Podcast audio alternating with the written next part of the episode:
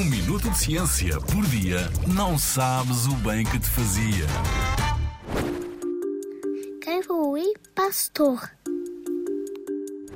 Louis Pasteur foi um cientista muito famoso que nasceu em França em 1822. Fez muitas descobertas de grande importância nas áreas da química e da medicina, sobretudo sobre as origens e a cura de doenças.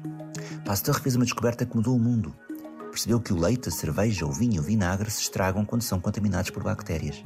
Para evitar que isso aconteça, criou a pasteurização, do seu nome Pasteur. Um processo que consiste em aquecer estas substâncias a temperaturas próximas dos 60 graus, seguido de um arrefecimento rápido. A pasteurização provoca assim a eliminação da maioria dos micróbios que fazem mal à saúde.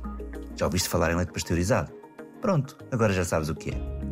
Outra contribuição importante foi o aperfeiçoamento da produção e conservação de cerveja em França. Por estas e muitas outras razões, Pasteur é considerado por muitos cientistas como o pai da imunologia moderna. Sabes do que trata a imunologia?